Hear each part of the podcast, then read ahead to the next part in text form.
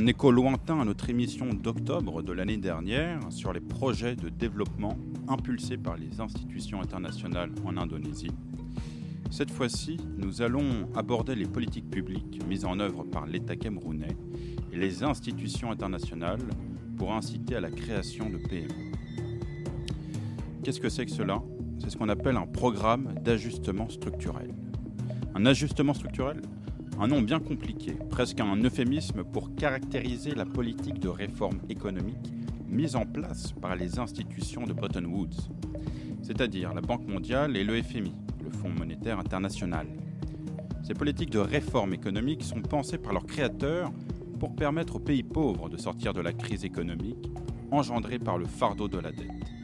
Les deux premiers chocs pétroliers, 1973 et 1979, et la baisse du prix des matières premières elle est matérialisée par des programmes d'aide assortis de conditionnalités. On vous donne à condition que vous vous employiez à une politique d'austérité, à une privation du secteur public, à une lutte contre la corruption et le clientélisme, et surtout, surtout, la libéralisation de l'économie. Ce qui va nous intéresser ce soir, c'est le cas de l'ajustement structurel au Cameroun, et plus précisément Comment l'État camerounais a-t-il communiqué auprès de sa population sur ses politiques destinées à la création de richesses? Est-ce que cette mise en récit a eu du succès? Est-ce que les résistances rencontrées dans la population euh, camerounaise étaient présentes ou pas?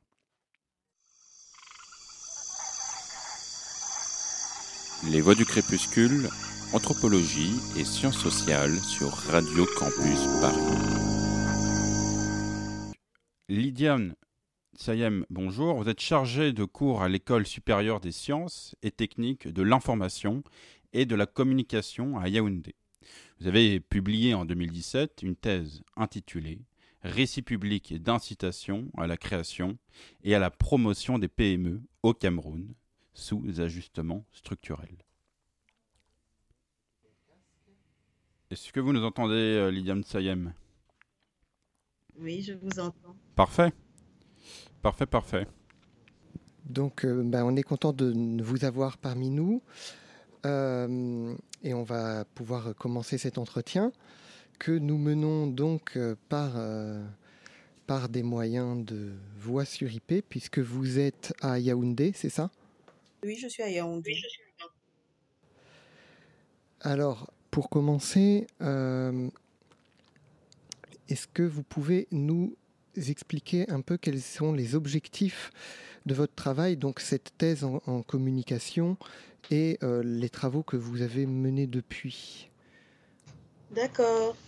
D'abord, euh, merci pour ce cadre. Avec plaisir. Euh, ce cadre d'expression. J'espère que les aléas du direct, la connexion et tout ça. Mais merci encore pour ce cadre d'abord à l'émission. Ensuite, oui, je suis enseignante chargée de cours à l'université euh, à l'ESTIC. Et voilà, j'ai travaillé euh, sur deux approches en fait. Précisément, j'ai travaillé sur les discours publics dans une approche macro sur euh, dans une approche macro sur la mise de l'État en fait, comment, pardon, excusez-moi, je m'embrouille dès le début. J'ai travaillé sur la communication publique institutionnelle de l'État. Comment est-ce que l'État mettait en visibilité ses stratégies par rapport à un programme ou par rapport à un projet allant dans le cadre de ses missions? Et dans une approche micro, j'ai travaillé sur les imaginaires, les représentations que pouvait générer justement cette, euh, ces stratégies-là.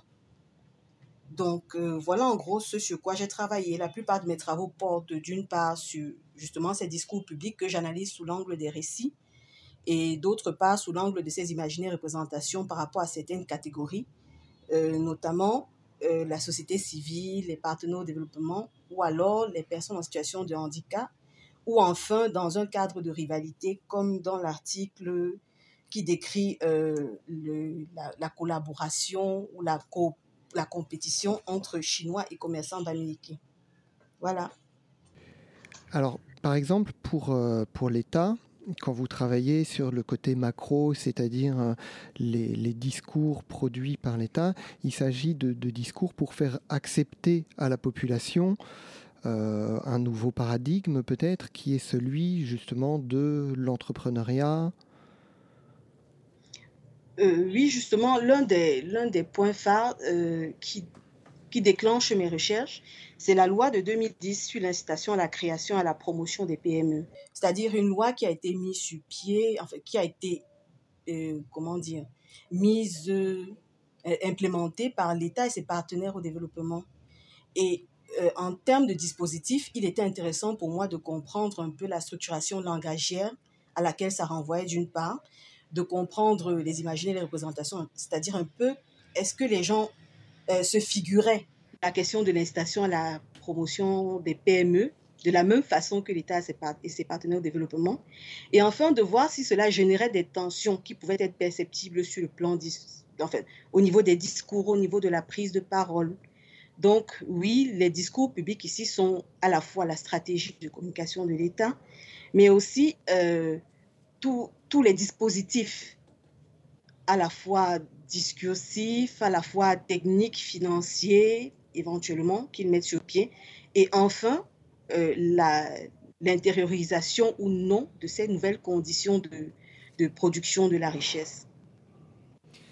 Alors peut-être que vous pouvez nous dire un peu euh, cette loi de 2010, justement, euh, qu'est-ce qu'elle changeait? La loi de 2010, en fait, introduisait d'abord une définition de la PME d'une certaine façon, la PME n'avait pas encore été déterminée. J'espère que tout au long de l'émission, on pourra revenir là-dessus. C'était plus un enjeu, c'était politisé, c'était euh, plus un, outil de, permettant notamment de former une main-d'œuvre locale. Et à partir de 2010, il y a ceci qui se passe que justement, on définit ce que c'est que la PME, on catégorise la PME. Euh, un peu avant, il y a eu la création d'un ministère. C'était le premier ministère dédié euh, exclusivement à la PME. Plus tard, on va y ajouter l'économie sociale et l'artisanat. Donc, en fait, la loi de 2010 définit la PME, ce qui n'était pas le cas, catégorise à partir de, de, capitaux, de critères de nationalité et autres la PME. Donc, il y a un rapport général des entreprises qui a été produit en 2011 et qui montre bien que le, le, taux de création des PME euh, croît significativement à partir des années 2000, ce qui correspond un peu justement à cette préoccupation, à cette thématisation au sens de Virginie Julliard de la question de la PME. Et à partir de 2010, justement, on observe euh, une augmentation? Oui, de, PM, de création de PME. Oui. Donc, enfin, dans les textes, oui. On pourrait dire, là, comme ça, hein, de façon basique, que la, la loi fonctionne.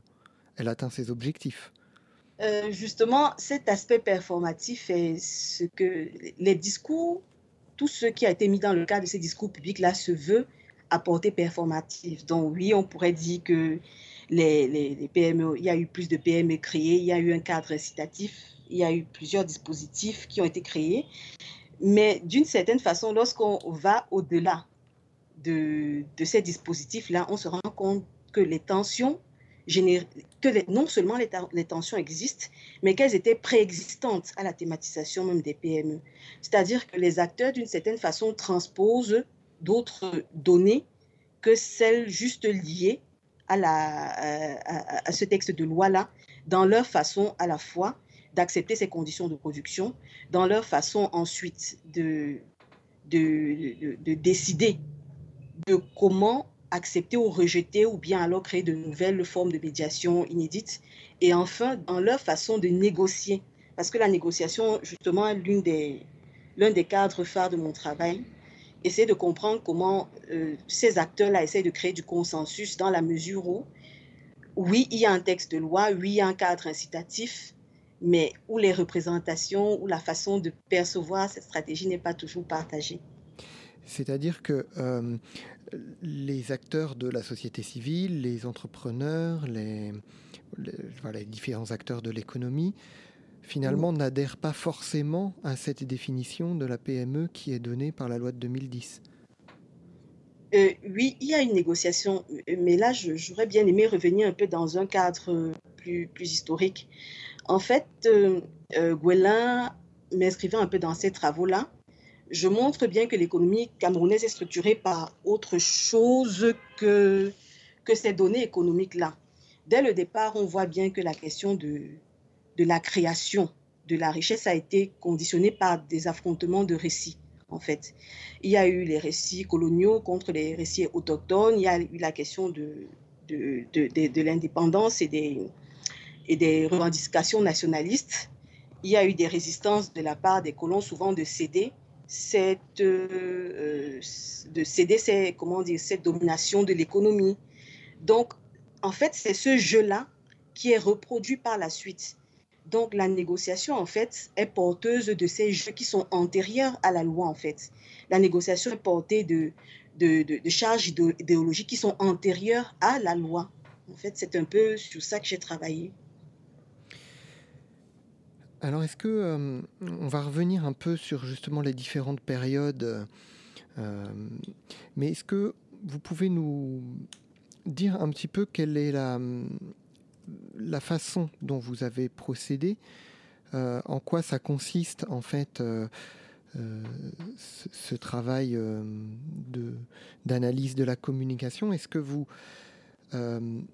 analysez des, documents produits par exemple par les institutions internationales ou euh, des discours gouvernementaux ou est-ce que vous menez des interviews euh, auprès des différents acteurs? Euh, Oui, justement, euh, l'un, des, l'un de mes éléments de collecte de données, c'était la recherche documentaire. Et au départ, je me suis dit, je trouve tous les documents qui traitent de la question de l'incitation à la création et la promotion des PME. Donc, je suis d'abord partie sur le tas, je recueillais tout, euh, allocutions, discours, euh, articles dans la presse physique et, et numérique, rapports. Bref, j'ai pris tout au départ. C'est à partir de la catégorisation que je vois émerger trois sphères discursives, en fait. Une qui concerne l'État, une autre qui concerne les partenaires au développement à la fois euh, interne en Afrique et à la fois externe et enfin, une qui concerne un corps que j'ai nommé la société civile. Donc, la recherche documentaire, oui, m'a d'abord permis d'avoir accès à toute cette documentation sans, sans critères de, sélection, mais euh, enfin, sans critères de sélection autre que celui de, de traiter de la question de l'incitation à la création et à la promotion des PME. Donc, dans un premier temps, il y a eu ce travail-là, et c'est une fois que j'ai collecté les documents et que je les ai classifiés, que j'ai réalisé qu'en fait, il y avait trois sphères dis euh, discursives distinctes, c'est-à-dire trois corps organisationnels. Après, je me suis appuyée sur un cadre théorique, celui d'Olivier Yaniv et d'Augier, pour, me, permettre de comprendre qu'en fait, justement, euh, cela reposait sur des caractéristiques qui étaient propres à des communautés. C'était des communautés qui émettaient des, singularités langagières qu'il était utile, à mon sens, d'étudier dans le contexte de leur production. Alors, on va revenir un peu sur tout ça dans la suite de l'entretien. Tout de suite, on va faire une première pause.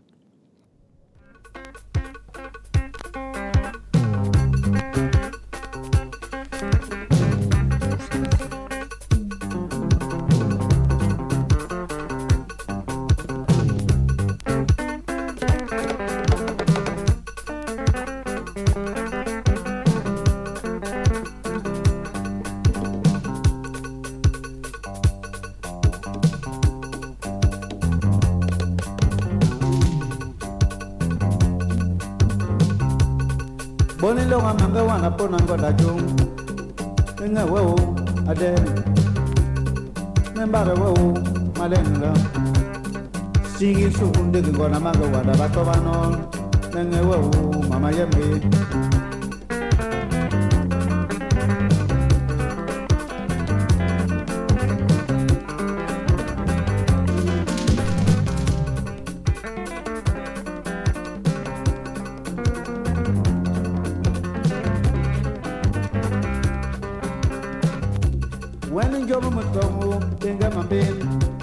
Bad fila ma bin mana young of ye. When a joke come upon a young of that. Don't hold me song, big a jam a lover. Mo jere bong bang biba. Kova haman gonda we a baby bang ye.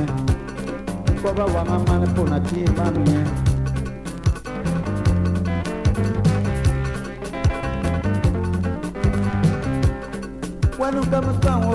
man wang a man. When I'm come go mo, baby bang wang man. When I'm come jelly, chakaban wang a man. When I'm come jello, baby bang wang a man. When I'm come go mo, chakaban wang a man. Tondenge me manai ngome bang nangkang me pila ma pep me umle sambai.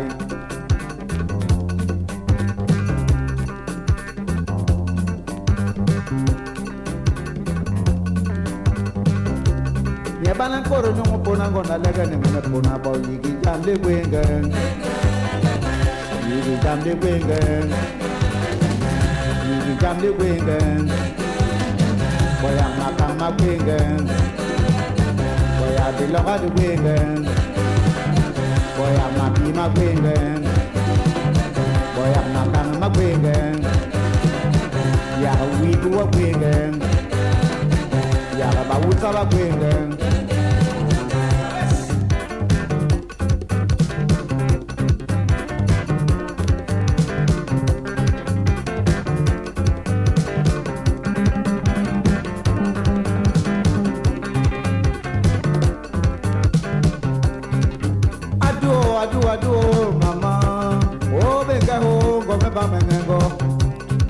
Bara be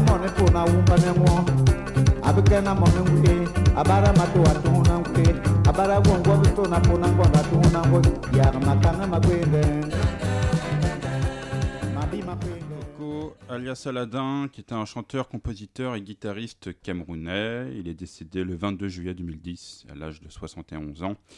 Il était reconnu comme le pape de l'assiko. Il a largement contribué à populariser cette musique et danse traditionnelle camerounaise à travers le monde. Nous sommes toujours sur Radio Campus Paris en présence de Liliane Sayem, professeure en communication à l'université de Yaoundé. Euh, donc, euh, Lydiane Sayem, euh, je pense que ça peut être utile de revenir un peu sur les différentes périodes. Euh, vous nous en avez un peu parlé tout à l'heure, mais euh, justement, en fait, votre, euh, votre thèse parle vraiment de la période de l'ajustement, structurel, donc à partir de 89. Euh, donc c'est vraiment la période que vous étudiez. Pour autant, des fois, vous remontez à l'indépendance dans les années 60, voire avant. Est-ce que vous pouvez justement périodiciser un peu euh, cette idée de la création d'entreprises au Cameroun? Quand est-ce que ça naît? Quand est-ce que comment ça évolue selon les périodes? D'accord. Euh, D'abord, une petite parenthèse.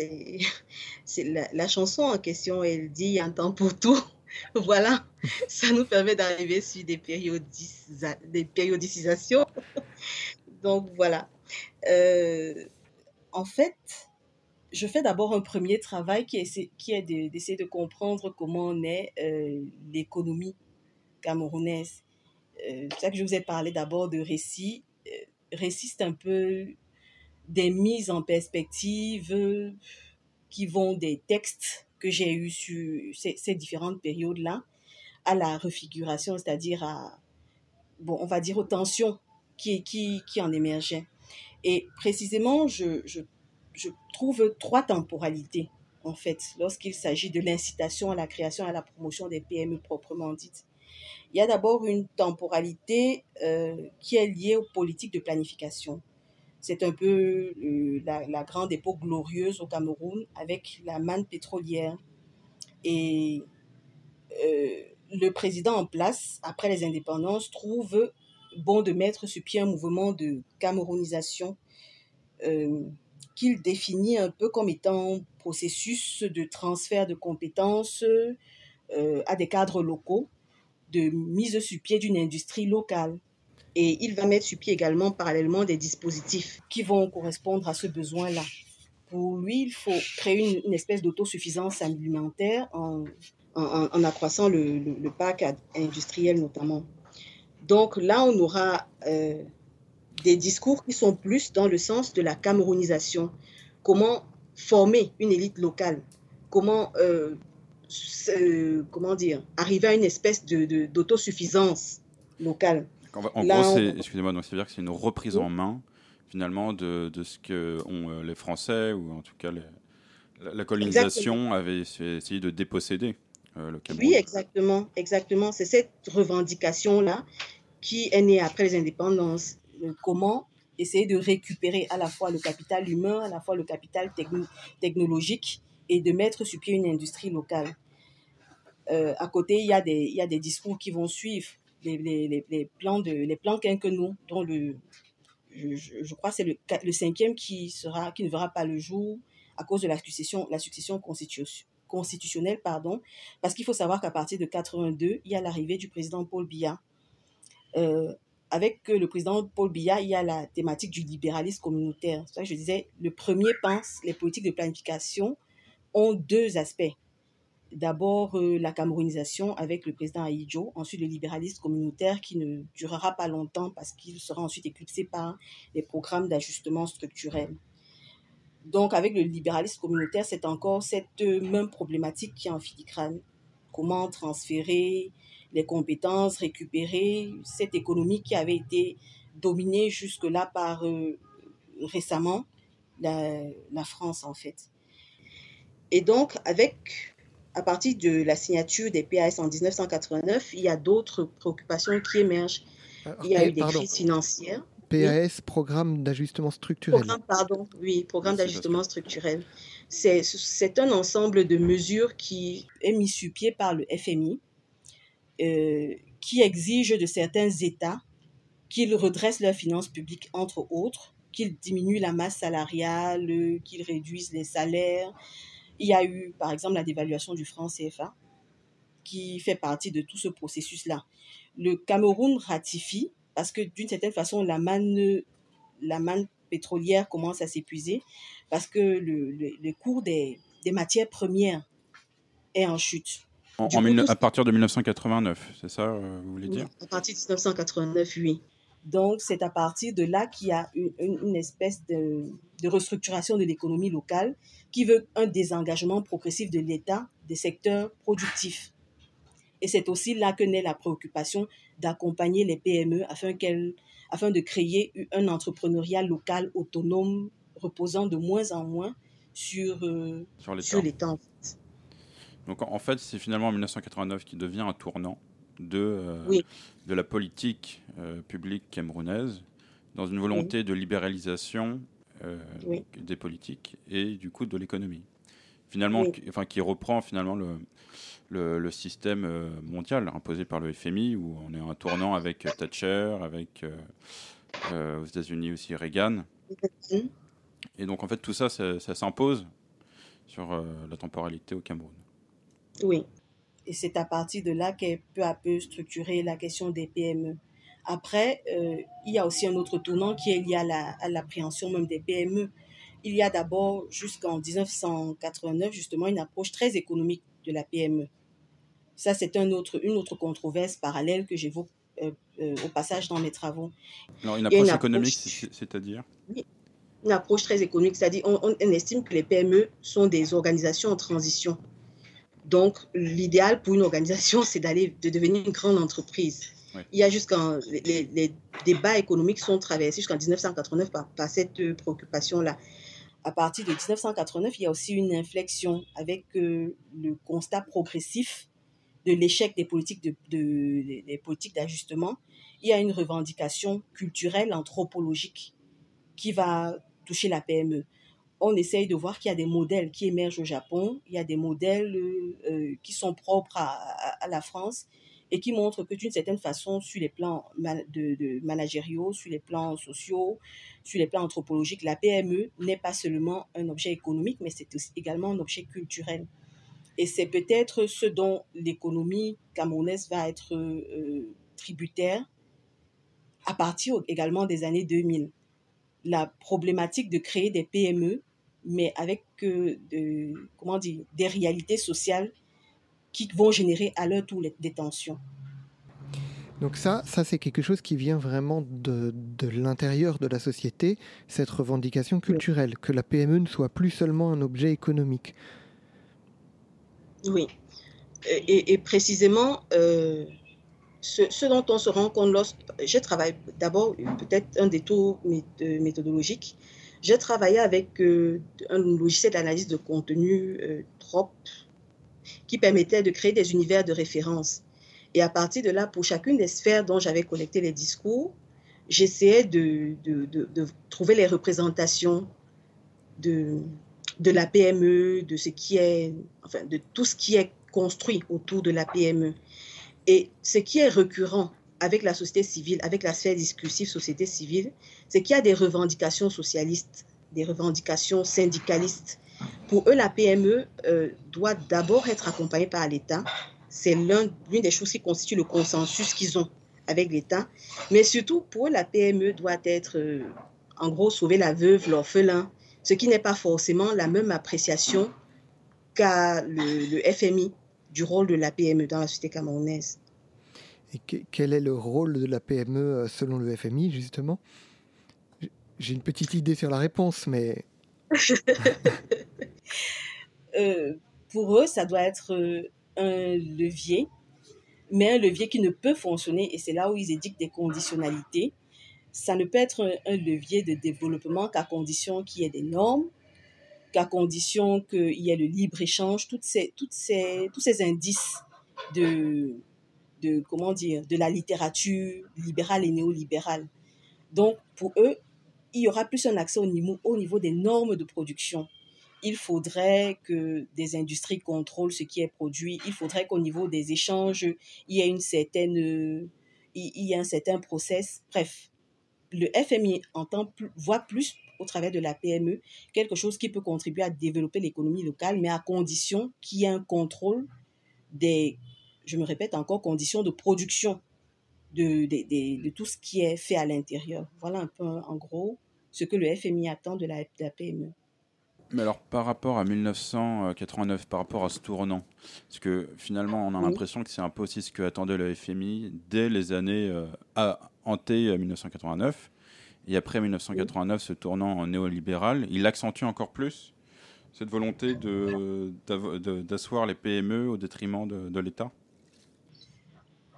Je ne sais pas si. Je, pense que tout ça s'inscrit en fait dans un cadre idéologique simple celui qu'on connaît, le libre-échange, euh, le désengagement de l'État, ce sont, comme je disais, ce sont les grands, les grands marqueurs discursifs du discours néolibéral.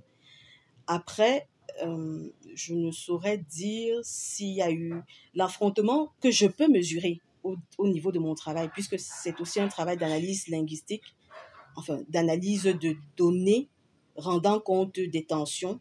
Tout ce dont, tout ce que je, tout ce dont je peux rendre compte, pardon, c'est justement du fait que au niveau de leur appréhension, au niveau des représentations, au niveau des imaginaires, ce que eux ils attendaient de la transformation de l'économie ne correspondait pas aux attentes ou aux, besoins de la société civile d'une part et de l'État de, de, et de l'État d'autre part. Parce que l'État se trouve dans un contexte où ses prérogatives ont été diminuées, érodées.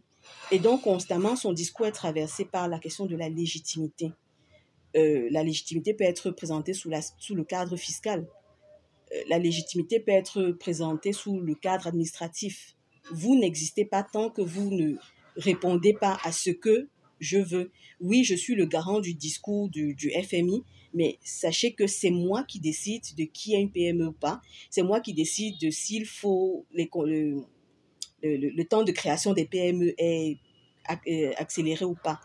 Donc, il y a cette volonté de l'État de toujours accaparer le, comment dire, une, la partie qui n'est pas contrôlée par, les, par le, le, FMI, notamment les conditions de création. Les normes de production, non. Là, ils, vont en quelque sorte relayer ce qui est dit par le FMI. Mais euh, pour le, la société civile, comme je vous disais, chaque fois, il y a un consensus qui dit oui, on reconnaît et c'est pour ça que je parle d'éthos du fonctionnariat. On reconnaît que vous avez la légitimité, on attend de vous que vous nous accompagniez, mais il faudrait également que vous vous préoccupiez de nos besoins sociétaux. On a les femmes, on a le, la création d'emplois, nous sommes importants, vous devriez plus nous reconnaître. Et ça s'est encore plus traduit, j'espère ne pas, ne, pas être en train de répondre à la question, ça s'est encore plus traduit récemment avec la crise Covid en fait il y a eu des stratégies de crise mises sur pied par l'État. Et d'une certaine façon, la société civile a créé ses propres stratégies parallèles en accusant l'État de ne pas l'avoir accompagné. C'était des stratégies plutôt claires qui étaient de l'ordre sanitaire, qui étaient certes du point de vue économique, de la préservation de, des emplois et tout ça. C'est-à-dire, c'est-à-dire qu'en fait, la société civile attendait davantage de l'État. Il, avait, attendait davantage de présence et d'intervention de la part de l'État. Voilà, elle attend toujours, c'est exactement ça, elle attend toujours l'intervention de l'État. Et l'État, chaque fois, ne, ne, dit pas non, d'une certaine façon, ne dit pas non, oui, j'interviens, sauf que ce n'est pas là où la société civile l'attend, en fait. On va continuer cet entretien euh, dans une troisième partie, mais d'abord, euh, on a un des plus grands sociologues et anthropologues français qui est décédé euh, au cours du mois, Bruno Latour. Et voilà, Bruno Latour. Et j'ai voulu interviewer Émile, le créateur des Voix du Crépuscule, à propos de Bruno Latour. Euh, et voilà, je pense qu'on peut lancer le son. Bruno Latour a disparu le 8 octobre 2022. Alors nous, aux Voix du Crépuscule, émission d'anthropologie et de sciences humaines et sociales, on ne pouvait pas passer à côté de l'information et d'un hommage. Pour autant, toi, Émile, tu as, si je puis dire ainsi, l'hommage critique.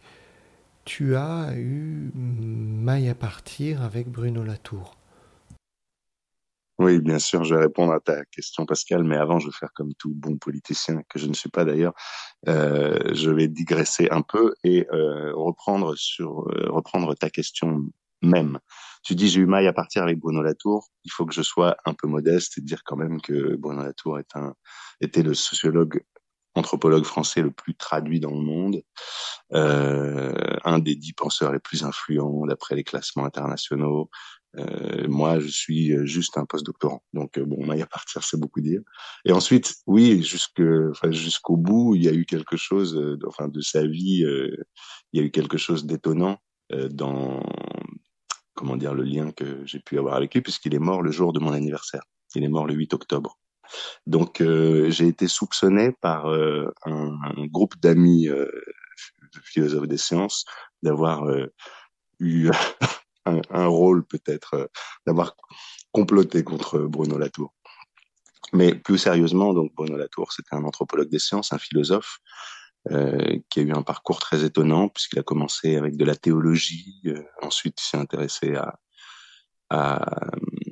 l'anthropologie des laboratoires, ensuite il s'est intéressé beaucoup à la vie scientifique, il s'est intéressé au Conseil d'État, il s'est intéressé à, euh, à la fin de sa vie euh, beaucoup aux questions écologiques, et puis euh, à établir une sorte de, philosophie générale des modes d'existence, une philosophie empiriste parce qu'elle était basée sur une enquête, mais malgré tout, il a fini sa, vie avec des considérations très théoriques.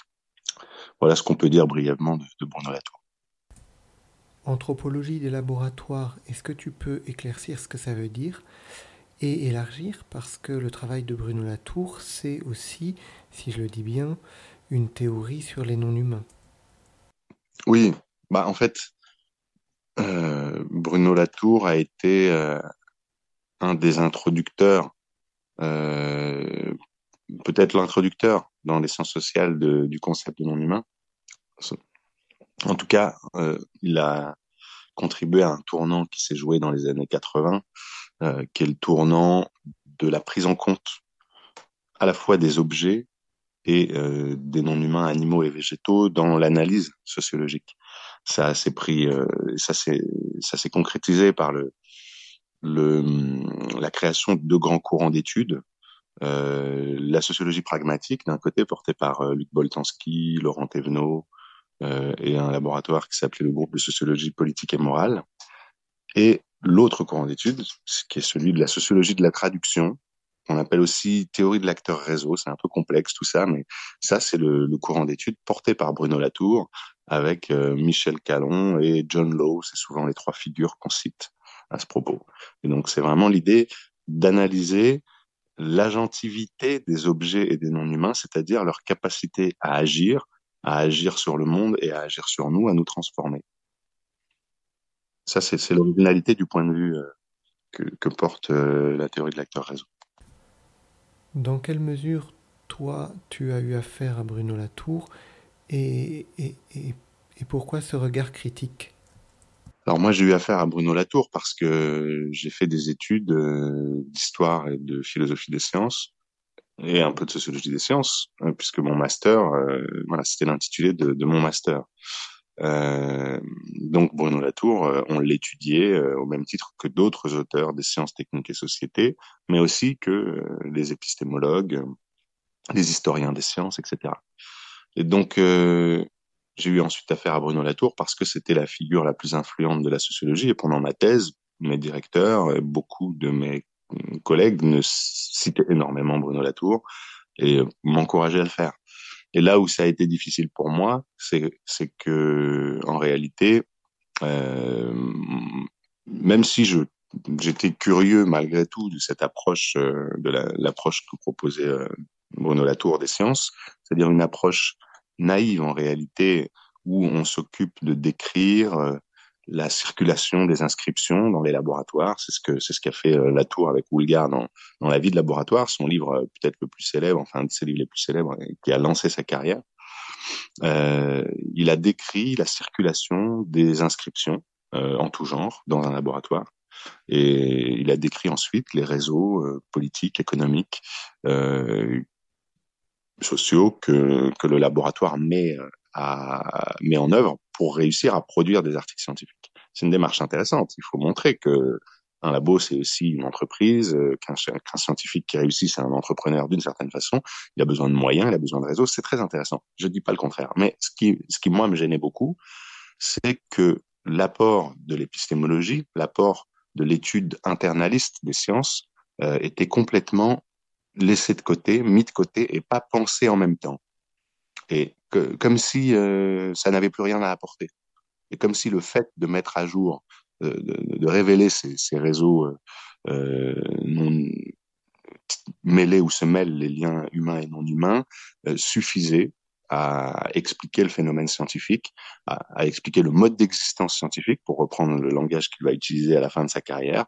Et ça, je ne crois vraiment pas. Enfin, ça, c'est, c'est, vrai que là, je, je parle, j'en fais une profession de foi. Je, c'est, une, sorte de sensibilité euh, intellectuelle que j'ai, mais ça, ça, ça a choqué ma sensibilité intellectuelle et ça la choque toujours. C'est-à-dire le fait que euh, le, le sujet d'étude n'apparaisse pas dans son analyse. C'est-à-dire on n'étudie que euh, la, la, façon dont on travaille et pas ce sur quoi on travaille. Oui, en particulier l'histoire des théories, de leur cumulativité, euh, la cumulativité des expériences. La tour met sans cesse euh, l'accent sur, au contraire, le localisme de, la science la façon dont la science bricole, la façon dont la science a besoin de savoir-faire tacite, etc.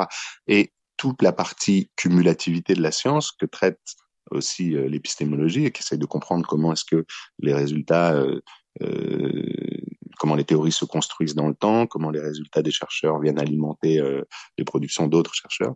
Eh ben cette euh, approche-là, il n'en tient pas compte. Il n'y a pas de dialogue possible. C'est pour ça que les épistémologues, la plupart des épistémologues et des historiens des sciences qu'on appelle internalistes, qui font l'histoire de leur discipline en étudiant l'évolution des théories, euh, ont eu beaucoup de mal avec les apports de la tour.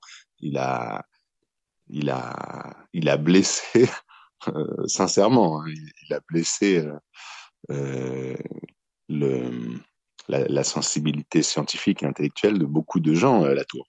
Dans la dernière leçon euh, au Collège de France de Bourdieu, euh, Bourdieu s'associe à Yves Gingras, un sociologue des sciences, pour dire que carrément, alors là il va loin, que c'est une, entreprise d'imposteurs, ce que fait Bruno Latour, qui cherche à, faire de la provocation, euh, à, à lancer euh, des, des théories extrêmement spectaculaires qui qui sont donc forcément taxées de relativisme pour faire de la publicité, mais que ça sert pas du tout le, le propos des sciences sociales.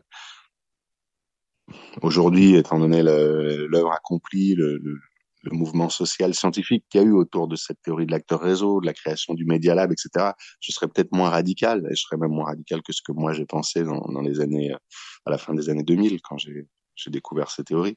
Mais, euh, mais malgré tout, je reste euh, critique.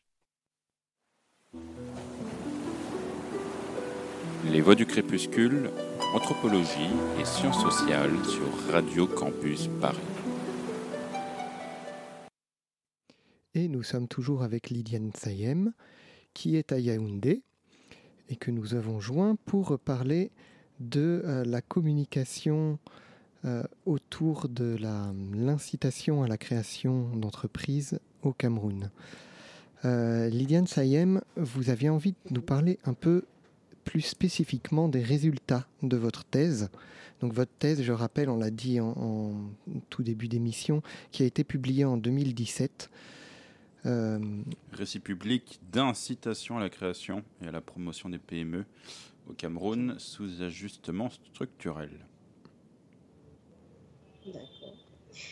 Euh, en fait, euh, j'étais, après analyse de mes corpus, quand je, je, tiens à indiquer, oui, il pouvait y avoir une, une limite parce que tel que il m'a été notifié, en fait, on me l'a fait remarquer, c'est qu'en fait, ces corpus-là pouvaient être biaisés d'une certaine façon. Ces entretiens que j'avais réalisés pouvaient être biaisés.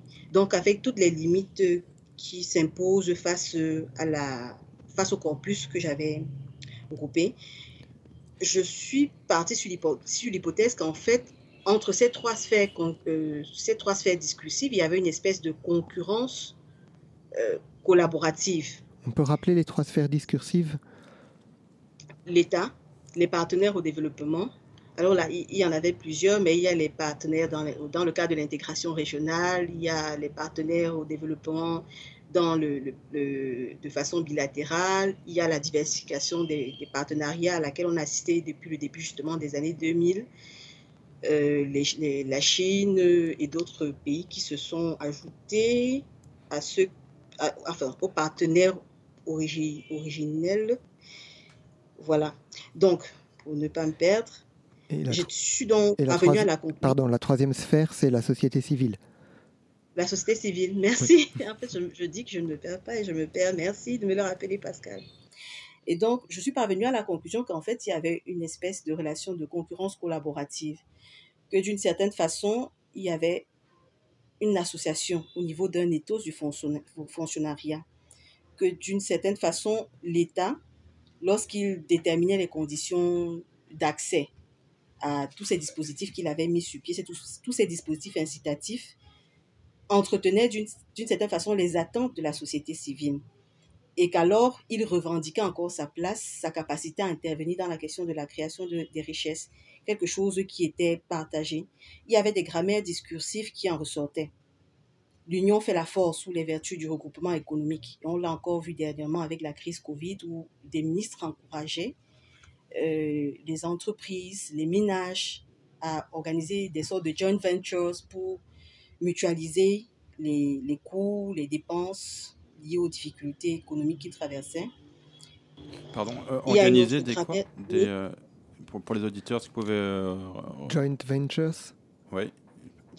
Oui, ah, des, des, aventures communes, des mutualisations, euh, parfois dans la création d'entreprises, parfois dans, euh, comment dire, la, les réponses fiscales, parfois dans la technicité. Ils recommandent des regroupements, en fait. Hmm. Voilà. Donc, c'est l'une des grammaires positives, en fait, que l'État et la société civile partagent. L'union fait la force. Euh, il y en a d'autres également qui sont plus liés à, à l'accès aux ressources externes, en fait. Les partenaires au développement mettent sur pied des, des dispositifs financiers qui, d'une certaine façon, contentent à la fois l'État et la société civile. Là encore, il y a une association entre ces divers partenaires-là.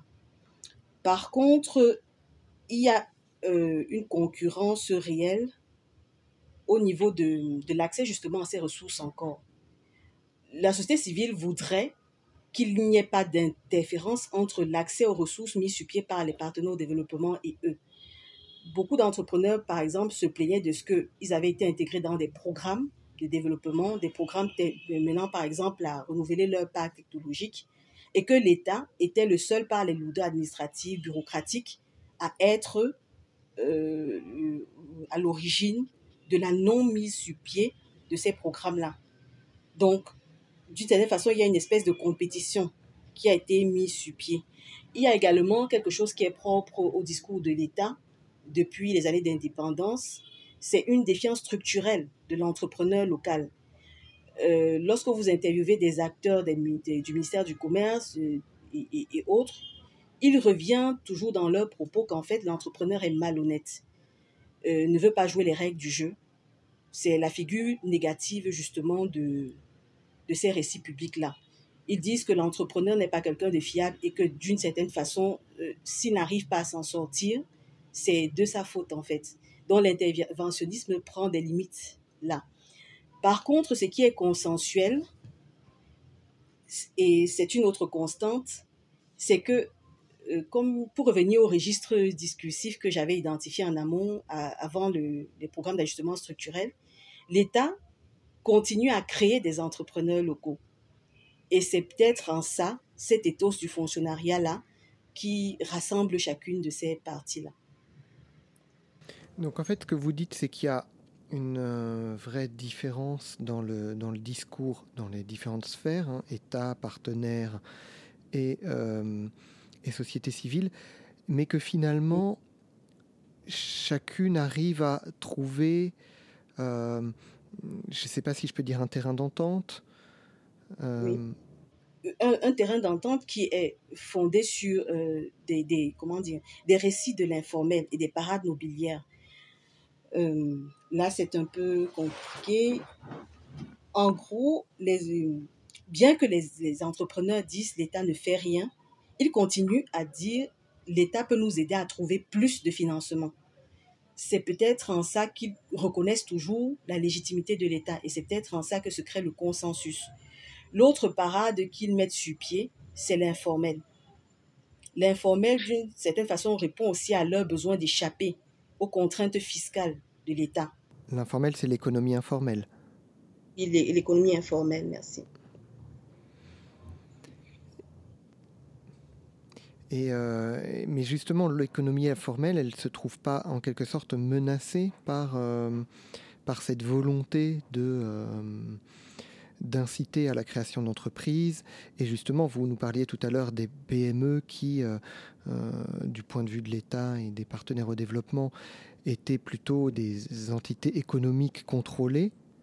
Euh, oui. Est-ce que justement l'économie informelle, elle n'est pas menacée là-dedans? Euh, l'économie informelle n'est pas menacée au sens propre. Il y a ces dernières années, si beaucoup de dispositifs, euh, il y a le CFCE qui a été créé justement pour encourager les entreprises à, euh, comment dire, à se faire identifier, faciliter la facilitation des conditions de création des entreprises et autres. Mais d'une certaine façon, il y a des parades qui sont antérieures à tous ces dispositifs-là. Varnier, par, euh, par exemple, parle un peu de, euh, comment dire, même décrit un peu cette façon qu'ont les, les entrepreneurs bamileke à la sous-consommation. Il y aura une, austérité dans la gestion des dépenses, du minage et autres. Donc, c'est autant de stratégies immobilières, en fait, qui permettent aux entrepreneurs à la fois de répondre aux impératifs de légitimité de l'État, mais aussi de leur échapper dans certains secteurs contrôlés, comme la fiscalité notamment. Et c'est pour ça que justement les tensions qui existent toujours entre l'État et la société civile sont liées aux charges fiscales. Parce que précisément, la société civile perçoit un peu cela comme étant un frein, outre les lenteurs, les lourdeurs administratives, à l'accès aux ressources mises sur pied par les, par les partenaires au développement. Et euh, en, fait, ce que, ce que, ce que j'aimerais aussi euh, comprendre pour faire comprendre aux auditeurs, c'est-à-dire que là, on parle de la réception euh, donc de la part des PME par rapport au discours du, euh, donc de l'État vis-à-vis de, sa légitimité. Parce que, en fait, est-ce qu'on peut rappeler aussi rapidement un peu ce, discours de l'État qui explique en fait, qui, qui cherche à mettre en avant sa légitimité, si j'ai bien compris? Ou si j'ai mal compris d'ailleurs. Oui, la légitimité va. Peut-être faudrait que je, je, parle un peu des dispositifs. Oui. Des différents dispositifs que, que l'État a mis sur pied. Pardon, excusez-moi, j'essaie de les, les retrouver. Il n'y a pas de souci. Oui. La loi, de la, la loi 2010 sur la promotion des PME est l'un des premiers dispositifs qui, comme je vous ai dit, définissait la PME, catégorisait la PME. Oui. Euh, un autre dispositif est le Code des investissements. Euh, un autre, je, je, les cite comme ça, les centres d'assistance, les CGA. Vous aurez aussi les CFCE, les CGA, les centres de gestion agréés en fait, qui sont supposés aider les PME dans leur gestion, euh, dans la gestion de leurs, de leurs entreprises. Vous avez les CFCE qui sont des centres pour faciliter la création des PME en fait. Vous avez une bourse de sous-traitance, de partenariat et de partenariat au Cameroun qui a été mise sur pied. Euh, bon, oui. Vous avez le PACDPME. Bref, il y a eu plein de dispositifs tels que ceux-là qui permettent d'avoir un regard à la fois sur la gestion des PME, sur les, la création des PME. Mais précisément, la société civile estime que ce n'est pas assez. Il voudrait plus de, dispositifs d'accompagnement. Euh, est-ce que déjà ils se, ils, se, satisfont de ces, déjà de ces dispositifs? S'ils en redemandent, c'est-à-dire qu'ils sont déjà contents de ceux qui sont présents ils en voudraient peut-être davantage pour euh, répondre aussi aux besoins spécifiques de leur PME. Je crois que dans les faits, ces dispositifs sont efficaces. La, création, tous les entrepreneurs aujourd'hui vous disent que oui, la, facilité par rapport à la création des entreprises, elle est effective. Seulement, lorsqu'on leur demande d'avoir une vue euh, globale de l'action de l'État, il y a cette insatisfaction-là et ces revendications sociales, qui reviennent constamment. Donc, l'État euh, met sur pied des dispositifs, mais ce n'est pas sur ces dispositifs que l'État est jugé en réalité. Il y a toujours une attente d'une intervention de l'État qui va leur permettre d'avoir accès à des ressources parfois fantasmées. Un peu comme c'était le cas pendant la Covid où beaucoup d'entrepreneurs que nous avons interrogés avaient le sentiment qu'en fait, il y avait des fonds que c'est globalement comme ça qu'ils décrivent, que les partenaires de développement avaient mis à disposition des PME, mais qui avaient été détournés par l'État. Donc, il y a cet aspect fantasmé-là qui fait que, d'une certaine façon, il y a toujours une, insatisfaction par rapport à la création de ces, ces dispositifs-là. En fait, euh, la société civile souhaite plus de régulation, pour dire les, les choses de façon plus simple. Oui. Ou alors un accès plus direct aux ressources externes qui constituent quand même l'enjeu de, la, de leur compétition.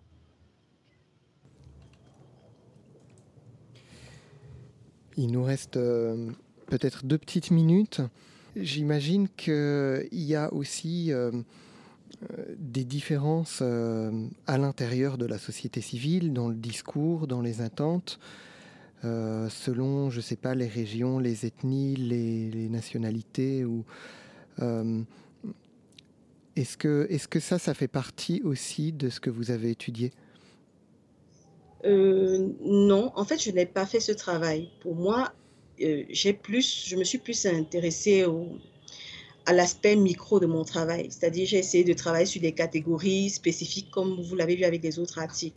L'un de mes articles, justement, essayant de montrer la compétition, comment est-ce que euh, dans l'économie de la débrouille, une ethnie qui était parée d'après la littérature scientifique, de vertus commerçantes et d'après les imaginaires locaux aussi, d'une certaine façon, comment est-ce qu'une ethnie spécifique affrontait la compétition face à l'invasion chinoise. Donc, j'ai plus travaillé sur cet aspect-là. Je n'ai pas essayé de comprendre s'il y avait des... J'ai plus travaillé avec ces corps organisationnels comme étant des entités discursives. C'est ce que mon cadre méthodologique me permet, ce à quoi mon cadre méthodologique me permettait d'avoir accès en fait. Alors euh, là, c'est l'ethnie en question, c'est les Bamileke, hein, c'est ça? Oui. Euh, et, justement, là, vous parlez de l'invasion chinoise. Est-ce que ça, c'est un élément discursif euh, d'utiliser ce mot d'invasion Est-ce que c'est un élément discursif de cette ethnie-là? Non, ce n'est justement pas un élément discursif. je, créais justement, je me posais la question, je questionnais précisément ces articles de journaux qui rendaient compte d'une invasion chinoise. Et j'essayais de voir comment ceux qui, dans les imaginaires, occupaient une position monopolistique dans les métiers de la débrouille, percevaient ce que d'autres appelaient invasion chinoise. à la fin, paradoxalement, il en ressort que pas tant que ça en fait. Il y a des formes de négociation qui sont en cours et qui prennent ancrage justement dans la représentation que chacune de ces, chacun de ces corps a de l'autre par rapport à son intérêt. Donc, l'une des choses précisément quand j'étudie étudie les discours publics, c'est qu'il y a des formes de médiation souvent qui échappent à, à ce qui a été contextualisé, contextualisé au départ, qui échappent à ce qui a été euh, euh, prévu par l'idéologie. Je, je, dis ça grossièrement comme ça, j'espère que donc voilà. Bon, eh bien, merci euh, Liliane Sayem euh, d'avoir participé à cette émission des Voix du Crépuscule. Oui. L'émission touche à sa fin, il est bientôt 20h58. Et nous allons donc devoir laisser le studio à, nos, à ce qui nous succède, c'est-à-dire MapMonde, l'émission géographique et musicale de Radio Campus Paris. Euh, je remercie euh, donc euh, en plus de notre invité Emeric qui était avec moi à l'interview et je remercie Éléonore et Carlos qui sont dans le local à la réalisation. Merci beaucoup. Merci. Vous êtes sur Radio Campus Paris, il est bientôt 21h.